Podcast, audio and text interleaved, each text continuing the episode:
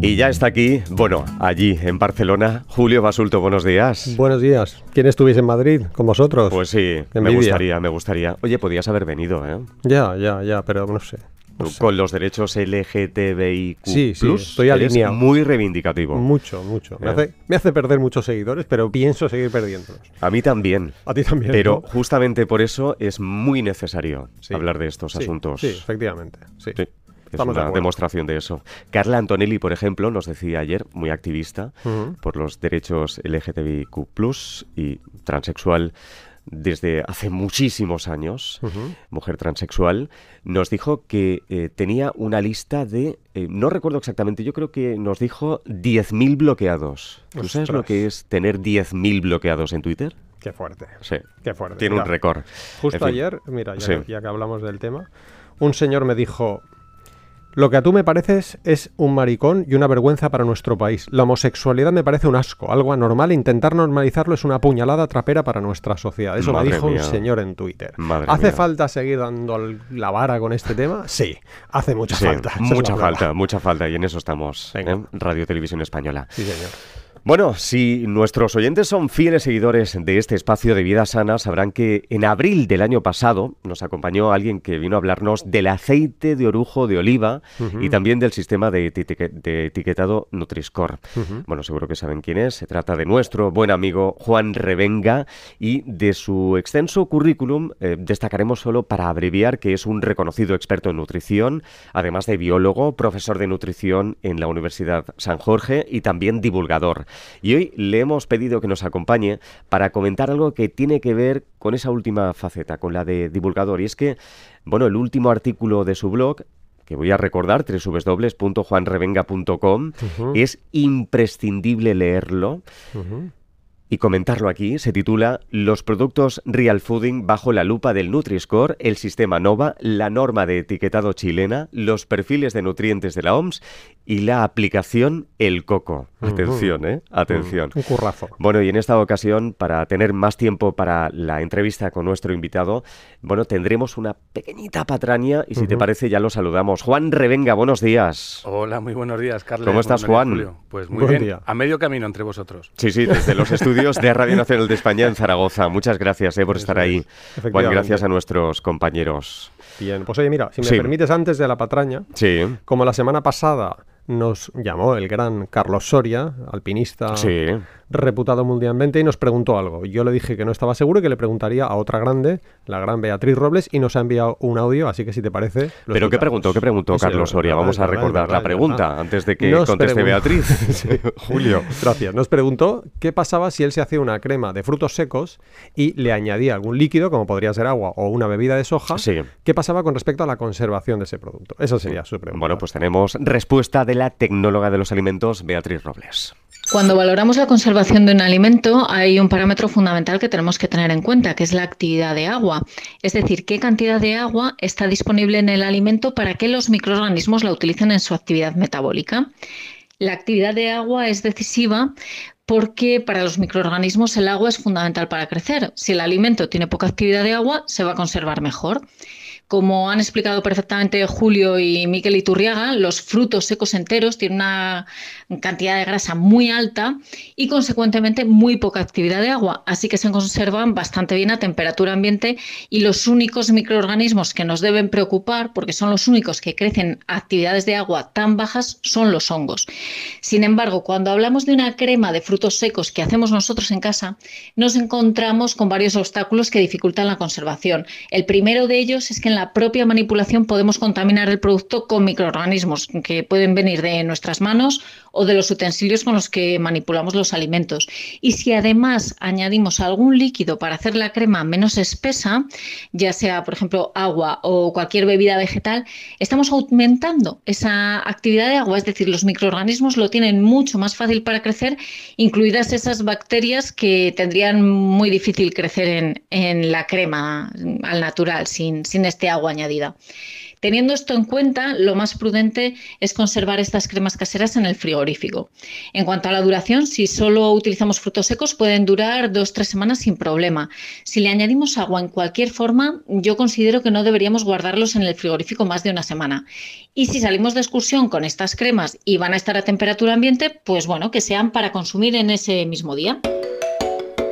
Beatriz y admirada. Sí, sí, No dejen de seguirla en redes, punto uno. Y por cierto, háganse con su libro Come seguro comiendo de todo. Un librazo. Pero vamos a la patraña brevemente, que si no, no podremos hablar con Juan Venga, Revenga. patraña de, la semana. La patraña nos la va a comentar Juan Revenga. Bien, la patraña me gusta. se titula Innovación de nuestros asociados. GA, que es una empresa, GA Alimentaria, Sí. lanza un AOVE saludable. ¿Vale?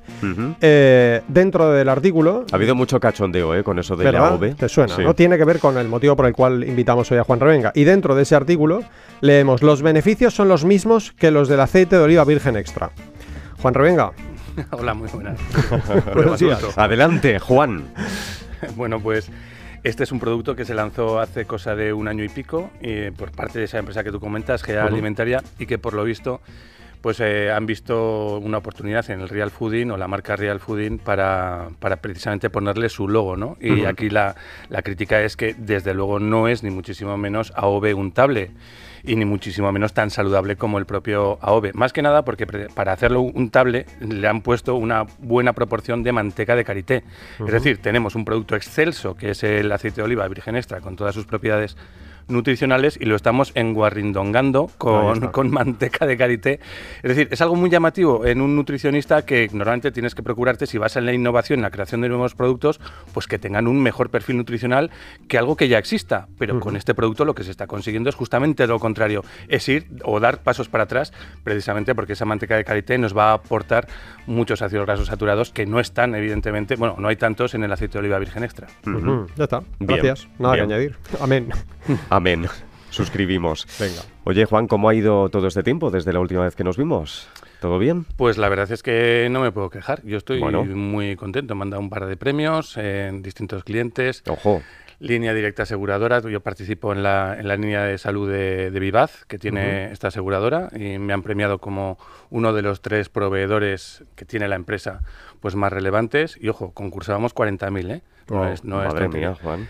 Y recientemente, ayer me comunicaron que Sakata Seeds, una empresa que se dedica a la elaboración de determinadas semillas de productos vegetales, como por ejemplo es el bimi, una especie, especie como de, de brócoli alargado, pues resulta que también me ha dado un premio que me entregarán en el, en el, pro- en el propio, en el próximo eh, Fruit eh, Attraction, a, bueno, pues a mi relevancia en la divulgación y todas esas Aleluya. cuestiones. Oye, pues felicidades. Merecido. Felicidades, Juan. Vamos al título del artículo. Venga. Los pro- el ar- repito, está en su página web, ¿eh? Buscan sí, sí, sí, Juan venga. Revenga en internet y lo encuentran, o El nutricionista de la general, que así se titula su blog. El artículo se titula, abro comillas, Los productos Real Fooding bajo la lupa del Nutri-Score, el sistema NOVA, la norma de etiquetado chilena, los perfiles de nutrientes de la OMS y la aplicación El Coco. Así que por si acaso alguien no sabe lo que es el real fooding, Juan Revenga, pues nos lo explicas, qué consiste, en qué consiste esa lupa que has pasado y cómo se te ocurrió la idea. ¿Nos cuentas? Bueno, pues la idea básicamente era hacer un, un hilo en Twitter comentando pues la última jugada que estaba con el tema este precisamente que hemos comentado del untable este con aceite de oliva virgen extra. Y dije, bueno, pues voy a intentar eh, pasarle precisamente el filtro de todos estos, estos sistemas que ya existían en el mercado y que estaban mucho antes que el propio movimiento o marca Real Fooding y ver porque, bueno, sí, y ver qué resultados obtenía. ¿Por qué? Porque puntualmente, conforme iban saliendo, y ojo al dato que esto es interesante, cuando iban saliendo eh, cremas untables de cacao, alias nocillas, Real Sí, Fooding, sí. refrescos Real Fooding, croissant Real Fooding, galletas cookies Real Fooding, muffin Real Fooding, helado Real Fooding. Eh, cuando iban saliendo todas estas cuestiones, pues la verdad es que en las redes sociales siempre se generaba un cierto revuelo y se analizaban al dedillo, primero, la composición en sus ingredientes, segundo, su, su idoneidad nutricional y tercero, eh, los errores que pudieran haber cometido, que no suelen ser pocos, en el etiquetado de los productos. Y la verdad es que siempre salían bastante mal parados por parte, evidentemente, de los profesionales de la nutrición que hacían este análisis como es de suponer, los feligreses del real fooding, que tiene, que tiene unos cuantos, pues eh, siempre lo ensalzaban, ¿no? Y siempre se había hecho puntualmente, y digo, vamos a hacer un, un, compendio, sí, un resumen de, todas estas cuestiones, o todos estos productos del real fooding, y los vamos a poner bajo la lupa de sistemas que ya están pues ampliamente utilizados tanto en la literatura científica como por muchos consumidores y se utilizan como referentes o patrones para valorar la calidad nutricional de, de un producto. Pues vamos por partes entonces. Empezamos por el Nutri-Score. Real Fooding frente a Nutri-Score. ¿Qué nos cuentas? ¿Qué paréntesis, no es que seamos precisamente muy hinchas del Nutri-Score. ¿eh? Dicho esto, nada, nada, adelante. Que tiene sus cosas también, ¿eh? Sí, sí, pero bueno, vamos a ver qué pasa. Y antes de seguir, quiero, hacer, quiero mencionar que todos los datos los he obtenido de una página muy recomendable para todos los que quieran estar al, al, cabo del hilo de estas cuestiones nutricionales, que es Open Food Facts. Ahí vienen pues muchas valoraciones sobre cuál es la composición nutricional, los ingredientes, y ya te ofrece esta misma página muchas veces eh, la calificación en todos estos sistemas. Gratuitamente, además. Cuando ponemos la veintena de productos del Real Fooding o que están en el mercado con la marca Real Fooding, resulta que el 41% de todos estos productos Real Fooding tienen notas C o D. Recordemos que el Nutri-Score va de la A, B, C, D o E. Pues bueno, el 41%, y es el que mejor lo valora, ¿eh? Ojo, y que tiene narices, que Carlos Ríos, que es una persona que es el que ha, de alguna forma, despotricado también bastante contra el, contra el Nutri-Score, es el sistema que mejor, que mejor le considera. Bueno, aparte de su propia aplicación, claro, porque en su propia aplicación esto es un poco de risa, ¿no? Mm, bueno, pues eh, tienen notas C o D, que no es que sean precisamente buenas, es decir, están desde el aprobado ramplón al, al suspenso, el 41%. ¿Y el NOVA? Bueno, el NOVA es em, elocuente también, ¿no? Porque mm. el NOVA es, este sistema que utiliza el grado de, procesamiento de los alimentos para establecer una calificación. Y hay NOVA 1, 2, 3 y 4. Carlos Ríos también se ha posicionado siempre muy en contra de los ultraprocesados. Pues ojo al dato porque el 58% de los productos real fooding, 58%, caen dentro de la categoría ultraprocesados. ¿Mm? Ajá. que es bastante significativo. Oye, y frente a los perfiles de nutrientes de la OMS. A mí este es uno de los que más me gusta porque es uno de los sistemas en los que más, no sé, más confianza me dan y me parecen más lógicos. no, no porque sea de la OMS, sino porque, bueno, eh, siempre hay críticas y hay veces que hacen cosas más o menos bien o más o menos mm, cuestionables, ¿no? Y, este, esta herramienta, em, pues no sé, a mí me parece maravillosa. Porque además es bastante simple, ¿eh? por cierto. Sí, sí, sí, sí. La tienen, por cierto, aparte en internet, en el libro de, de Franojuelos, del abogado que siempre mencionamos por aquí, que se llama El Derecho de la Nutrición, está en un par de páginas. Y el hecho de que quepan un par de páginas ya nos dice que no es tan complicado. Es decir, no hace falta ser un catedrático de física, no sé, para entender cómo funciona. Pero bueno, sigue, adelante, Juan. Es que es muy sencillo, cabe en un par de páginas por, por, lo siguiente, porque la OMS establece 17 categorías de alimentos, vamos a decir 17 estantes o 17 baldas o cajones, ¿no? De tal forma que si tú entras en un supermercado podrías meter todos los alimentos que allí te encuentras en ese, en ese supermercado en cada uno de esos 17 cajones. Y lo que hace la OMS es establecer para cada uno de los cajones ciertos límites, ciertos límites calientes o críticos con respecto a la categoría de ese alimento. Es decir, no voy a valorar bajo los mismos criterios un, aceite de oliva que el perejil, que, una pizza, que, que, un refresco. ¿Por qué no? Porque son alimentos completamente diferentes. Y esta es la grandeza de este, de este sistema. ¿Y cuál es la finalidad del sistema? Eh, recomendar la no publicidad dirigida a los niños de aquellos productos que sobrepasan los límites establecidos en este, en este sistema. Bien, pues esto es muy interesante. Redoble de tambores. A ver, a ver. Redoble de tambores. Cerca de tres cuartas partes, en realidad el 73,7%, ojo que se dice pronto, ¿eh? el 73,7% de los productos Real Fooding o bajo la marca Real Fooding, la OMS recomendaría no dirigir publicidad a los niños por su perfil insano. Imagínate. O peligroso. Vamos al de Chile, el etiquetado de Chile, que ese también nos gusta. Este de Chile también nos gusta, nos gusta mucho porque lo que hace es poner sellos, cuatro en concreto, a los alimentos en virtud de su cantidad de calorías, de grasas saturadas, de azúcar o de sal. Los sellos negros. Los sellos negros, efectivamente, o esquelas, ¿no? Les digo yo también muchas veces. Y en virtud de los límites que se establecen para cada, cada producto, ya sea sólido, ya sea líquido, ya sea bebida, em, bueno, pues y, el límite de cada uno de estos nutrientes críticos o valores críticos considerando la energía, pues le pone o no le pone un sello, el sello correspondiente. Y si lleva sello, no puede ser objeto de publicidad en ese país. Y si lleva sello, te está diciendo al consumidor, esto no lo consideras un alimento saludable. ¿no? Eso es. 58% de los, perdón, perdón, 42% de los productos real fooding llevarían algún sello negro. Y de hecho, en concreto, llevarían tres sellos, el 5,3%, dos sellos, el 36,8% y el 21,0%, el 21% llevarían un sello. Y ahora Real Fooding frente a dos aplicaciones, el Coco y My Real Food. Cuidado. no sale exactamente el mismo resultado. Ya, ya, ya verás. Qué, elocuente va a ser lo que va a decir. A ver, a ver. Vamos a ver, el coco hay que, hacer una declaración de posibles conflictos de interés porque en el desarrollo del algoritmo de esa aplicación del de el coco he participado yo. Y bueno, y lo quiero pues como si fuese prácticamente. Y en la otra aplicación ha participado Carlos. bueno, es, la suya. es la suya. en el coco he participado yo, en, My Real Fooding es la suya. y también ha participado Mayra Berrastrollo, si no me equivoco, Juan. Bueno, estuvo implicada al principio, pero luego se, se, mantuvo un poquito aparte porque tenía, creo, unos ciertos conflictos de interés con algunas publicaciones que estaba haciendo ah, con respecto al Nutri-Score. Es una gran investigadora. bueno, pues el coco no, no, no vamos a encontrar ninguna gran sorpresa porque lo que está utilizando es precisamente muchos de los tres sistemas que hemos, hemos visto anteriormente. Está utilizando el sistema de perfiles de nutrientes, está utilizando el sistema de procesamiento NOVA y está utilizando el de los sellos chilenos y con todo ello y en virtud de determinada lógica o algoritmo, pues nosotros le atribuíamos a los alimentos una, determinada nota. ¿no? Pues bueno, el titular es el siguiente, que el porcentaje de productos con suspenso en el mundo real fooding es eh, del 52,6%. Según el coco. Más de la mitad, según el coco, más de la mitad de los productos real fooding suspenden. Obtienen un aprobado ramplón, es decir, una nota entre el 5 y el 6, el 26,3%, y solamente sacan buena nota, y, aquí he sido magnánimo porque he considerado una nota entre el 7 y el 10, el 21%. Es decir, buenos productos entre el 7 y el 10 el 21%. Y según Real ¿Y Food. Real Food? 100% todo maravilloso, ¿no? Pues tú lo has dicho, Carles, no, hace falta más. Y evidentemente esa es, la, actitud de Juan Palomo, ¿no? Yo me lo guiso y yo me lo como.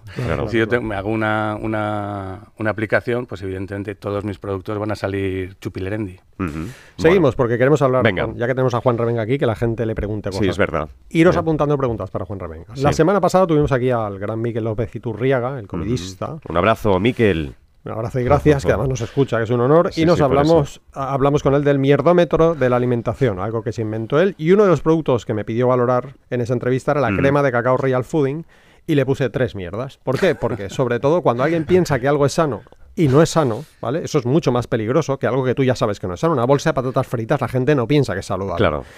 Total que tanto a a Miquel, como a mí, como a Juan Revenga, ¿no? nos dicen muchas veces que hacemos esta clase de críticas por envidia, por intolerancia, porque no somos corporativistas con los dietistas nutricionistas y mil acusaciones más. ¿no? ¿Qué responderías, Juan Revenga, cuando te dicen que te lo dicen y nos lo van a decir hoy mismo que... a esto? Sí, vamos a ver, el tema del corporativismo, el malentendido corporativismo, a mí que porque un compañero lo haga mal me tenga que callar, pues la verdad es que no me parece normal. todo lo contrario, si un compañero lo hace eh, visiblemente mal y tiene una visibilidad, una relevancia como la que tiene Carlos Ríos, pues el primero que tiene que salir adelante y, además enfrentarse a una comunidad especialmente grande de seguidores, pues, pues, pues en virtud de su responsabilidad, pues eh, creo que soy yo o tú o, cualquiera que, así lo decida, ¿no? O sea, eso es un malentendido corporativismo. Pues y envidia. Valentía, o sea, porque vamos a ganar una de haters, ¿no? Por hacer esto, o sea, que no valentía otra cosa. Pero bueno, sigue, sigue. Envidia, pues posiblemente de su cuenta corriente sí, pero de cómo la ha alcanzado, de cómo la ha alcanzado, ya te digo yo que no, que yo duermo muy tranquilo. Él posiblemente también, pero bueno, cada uno tiene su código ético y no, no, esto no es envidia. De la cuenta corriente, insisto, sí, pero no es mm. por otra cosa.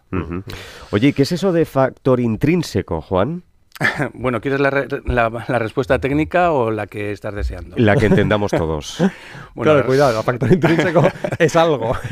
el factor intrínseco realmente es una glucoproteína que está en el que se, secreta en el estómago y que sirve posteriormente para la absorción de la vitamina B12. Pero realmente, bueno, realmente, eso realmente. Eso realmente.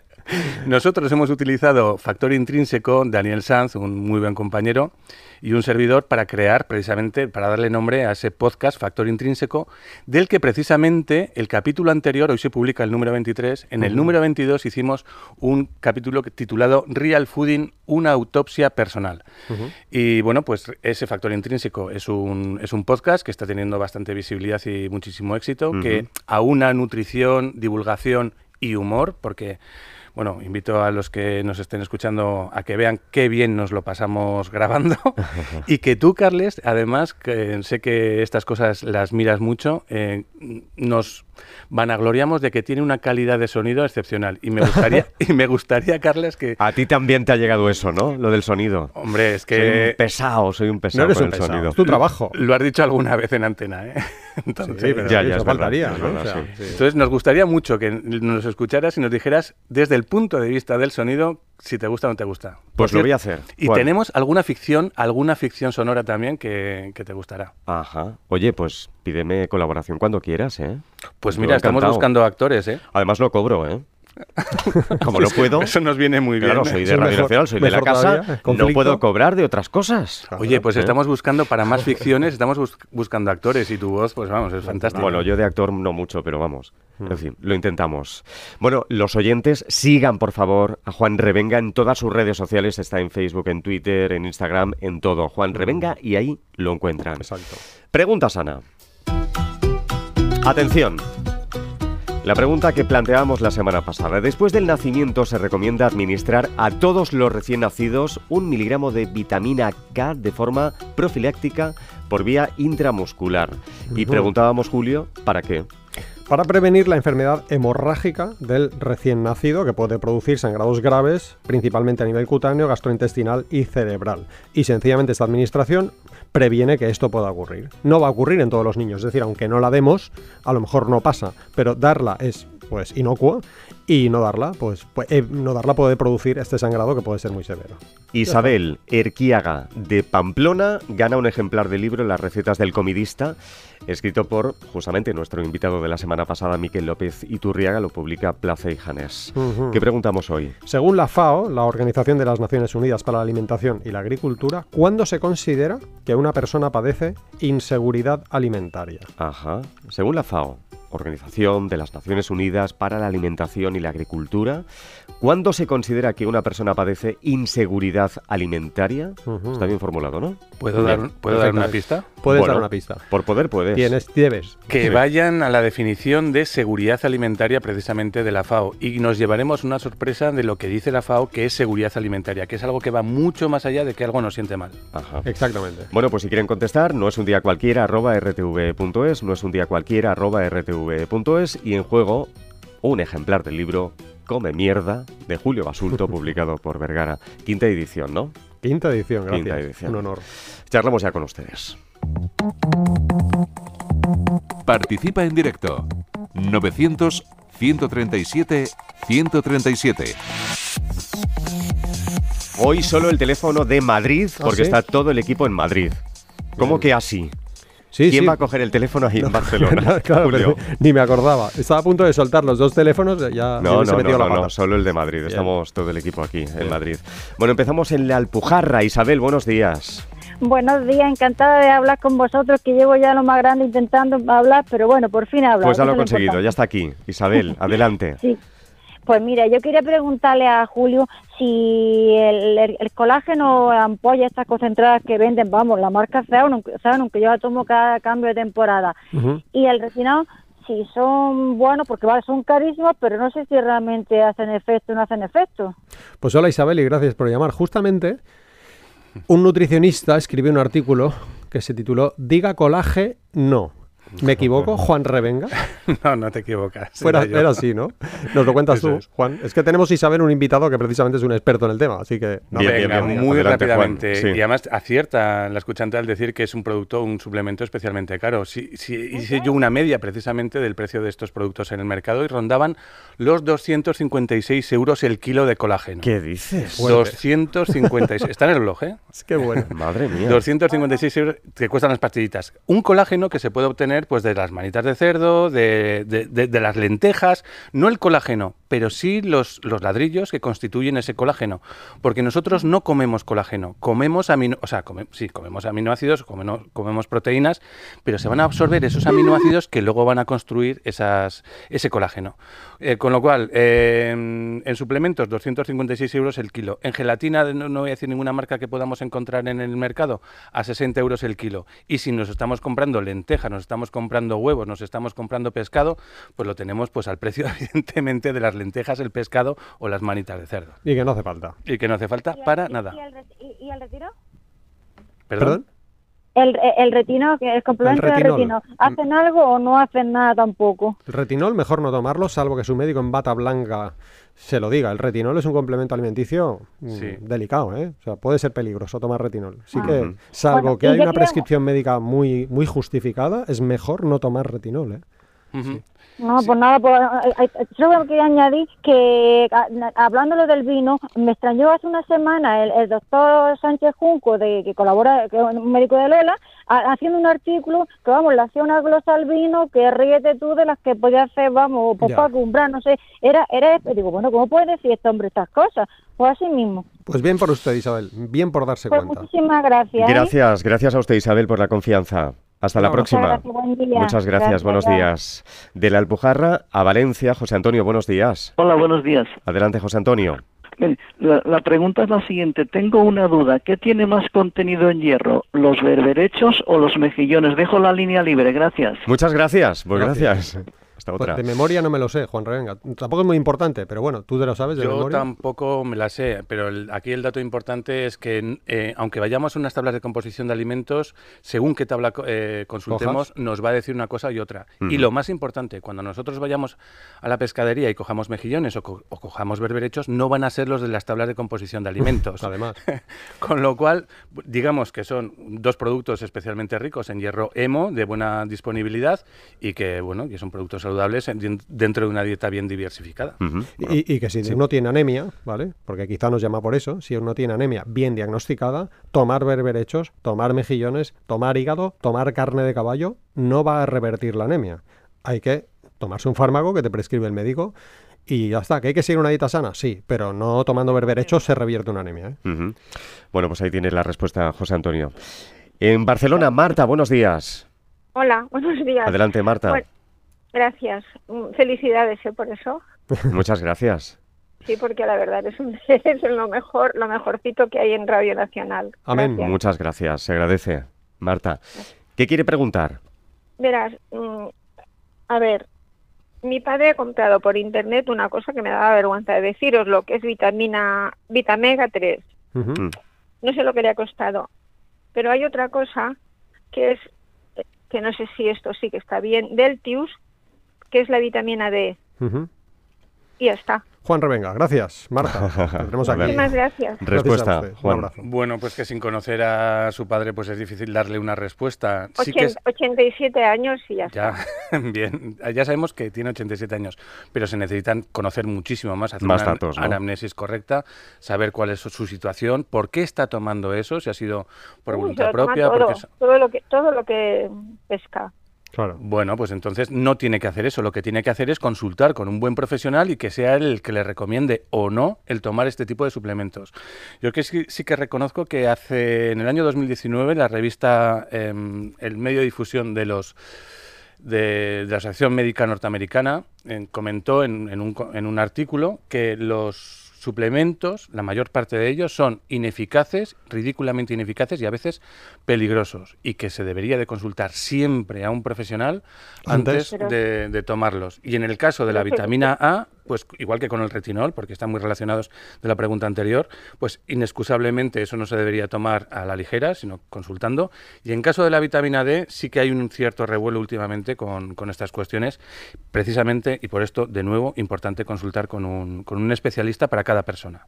Sí, sí, sí, perdón, perdón, pero esta del Deltius, de la vitamina D, se la ha dado un médico, pero como yo me fío muchísimo más de, mira, me fío muchísimo, lo veo tan tan sensato que es capaz de quedar mal con cualquier laboratorio, pero dice la verdad, pues hmm. por eso os he llamado. Claro, la vitamina D, claro, hay mucha gente que es deficitaria de vitamina D en la población española. D, de dedo, ¿eh? de Dinamarca, sí. Si un médico considera que tiene una analítica en la que hay una deficiencia de vitamina D, está justificado tomar el suplemento que diga el médico durante el tiempo que diga el médico, en la dosis que diga el médico. El omega 3, el omega 3 es mucho más discutible. El omega 3 es, mucho más discutible. Lo ha comprado por su cuenta. Claro, ya me extrañaría a mí. Pero, por ejemplo, tenemos el portal Nutrimedia. si tiene papel y boli a mano, Marta, ponga Nutrimedia. Es un portal de referencia. No, lo tengo a mano, pero lo haré. Pues, Nutrimedia. baje, lo haré. Y ponga Nutrimedia y omega 3 y verá que no, es que no, no, encontramos justificación para dar omega 3 a la lo población. quiere para la memoria, pero si no tiene memoria casi, es que es horrible. Sí. Bueno, pues. Muchas gracias. La vitamina, la vitamina de Dinamarca sirve, ¿no? ¿Sirve? Sí, está sí, o sea, está, puede estar justificada. Si hay una analítica de deficiencia. Sí. Vale, vale. ¿Estás de acuerdo, Juan? Muchísimas Absolutamente. Gracias, Muchísimas, muchísimas gracias. Gracias a usted. Gracias, Marta, por la confianza y por llamar. Y hasta la próxima. De Barcelona a Tarragona, María, buenos días. Buenos días. Adelante. Eh, mire, mi pregunta va sobre la algarroba. Eh, la harina de algarroba 100% eh, tiene, sabor dulce. No sé si este sabor dulce se debe a que se libera azúcar, como pasa con los zumos, o, eh, o, es otra cosa, o, y qué efecto tiene. Juan Revenga. Sí, bueno, pues con la algarroba sucede tres cuartas partes de lo mismo que lo que pueda suceder con la patata, que no tienen nada que ver en cuanto al origen del producto, ¿no? Uno es un tubérculo y el otro son es una, leguminosa, ¿no? Pero en cuanto al sabor dulce, si usted prueba el el puré de patata también tiene ese sabor dulce porque se liberan de alguna forma los almidones en, el, en, el, en ese puré y genera ese ligero sabor dulce. Y con la algarroba sucede tres cuartas partes de lo mismo. Es un producto que es especialmente rico en hidratos de carbono, típicamente almidones, que en el momento de ponerlos en puré, bueno, pues nos van a aportar esa, esa especie, bueno, especie no, ese ligero sabor dulce, no es como comer azúcar. Pues pero, pero hay que tener en cuenta que si es una harina de algarroba integral, pues tendrá toda su fibra, tendrá todas sus proteínas y bueno, puede ser un alimento interesante supongo pues, para hacer croquetas o para hacer albóndigas, no sé para qué. Yo, me, la, pongo en la soja, en la bebida de soja, por ejemplo. Bueno. Sí, pues el sabor dulce vendrá precisamente de la bebida de soja. Igual viene más de la bebida de soja que no, de la No, no, no, no, no. La bebida de soja ya la tengo controlada y tampoco no tiene azúcar. Claro. Pero las em, propiedades, Juan ha preguntado por las propiedades que tiene. Sí, no, pues, eh, sí, no, lo que me preocupaba es si el sabor dulce de, la harina de algarroba eh, sería perjudicial porque fuera azúcar. No especialmente. Yo, si quiere de alguna forma enriquecer su alimentación con este tipo de productos, yo le recomendaría que fuese a cosas muchísimo más sencillas, como pueda ser a la hora bien de desayunar, de comer o de cenar o de cualquier momento, incluir más legumbres en su, en su alimentación, que a fin de cuentas la algarroba es lo que es. Y son más baratas, Y además va a comer muchas más que comiendo esa harina, que con dos cucharaditas de harina. Y, María. solo añadir, perdón, María, que no sé si he entendido bien que ha preguntado cuáles son sus propiedades. No tiene propiedades nutricionales distintas a las de cualquier otra legumbre. Es decir, no que, si le apetece y le gusta, adelante. Mm. Pero si se lo toma pensando. es por eso, es por eso. Que no es milagrosa, vamos. María, muchas gracias. bueno, podría hacer una otra pregunta. Sí, es muy breve, sí, porque tengo otra llamada y poco tiempo. los arándanos y la demanosa en la infección de orina, ¿tiene mm, eficacia? No hay pruebas. No. No hay pruebas. Bueno. María, muchas gracias. Gracias, María. Gracias, buenos días. Disculpe la brevedad. Otro día tendríamos que hablar más em, ampliamente sobre este asunto porque mucha gente lo recomienda, ¿eh? y eso es cierto. En Valencia, ya última llamada. José Luis, buenos días. Hola, buenos días. Adelante, José Luis. Nada, quería preguntarle al doctor eh, sobre los beneficios de la levadura de cerveza en cualquier formato. En levadura de cerveza. Gracias. Pues no soy doctor, ni Juan tampoco. Bueno, por ahora, por ahora. Juan algún día será doctor. Así que Juan, cuéntanos, por favor. Bueno, pues la levadura de cerveza es un producto que es especialmente rico en vitaminas del grupo B, eh, típicamente B9, B6 y poco más. Es decir, que no, que no sepa, que yo sepa, la levadura de cerveza no tiene atribuidas ninguna declaración de propiedades saludables que, se, que se pueda realizar. Sí, las vitaminas que pueda llegar a tener, pero bueno, mm, al fin y al cabo es muchísimo más sencillo tener una alimentación diversificada, basada, como tú bien dices, Julio, en, más vegetales y menos animales y adelante con ello. Amén. José Luis, pues gracias también por la confianza y por llamarlos.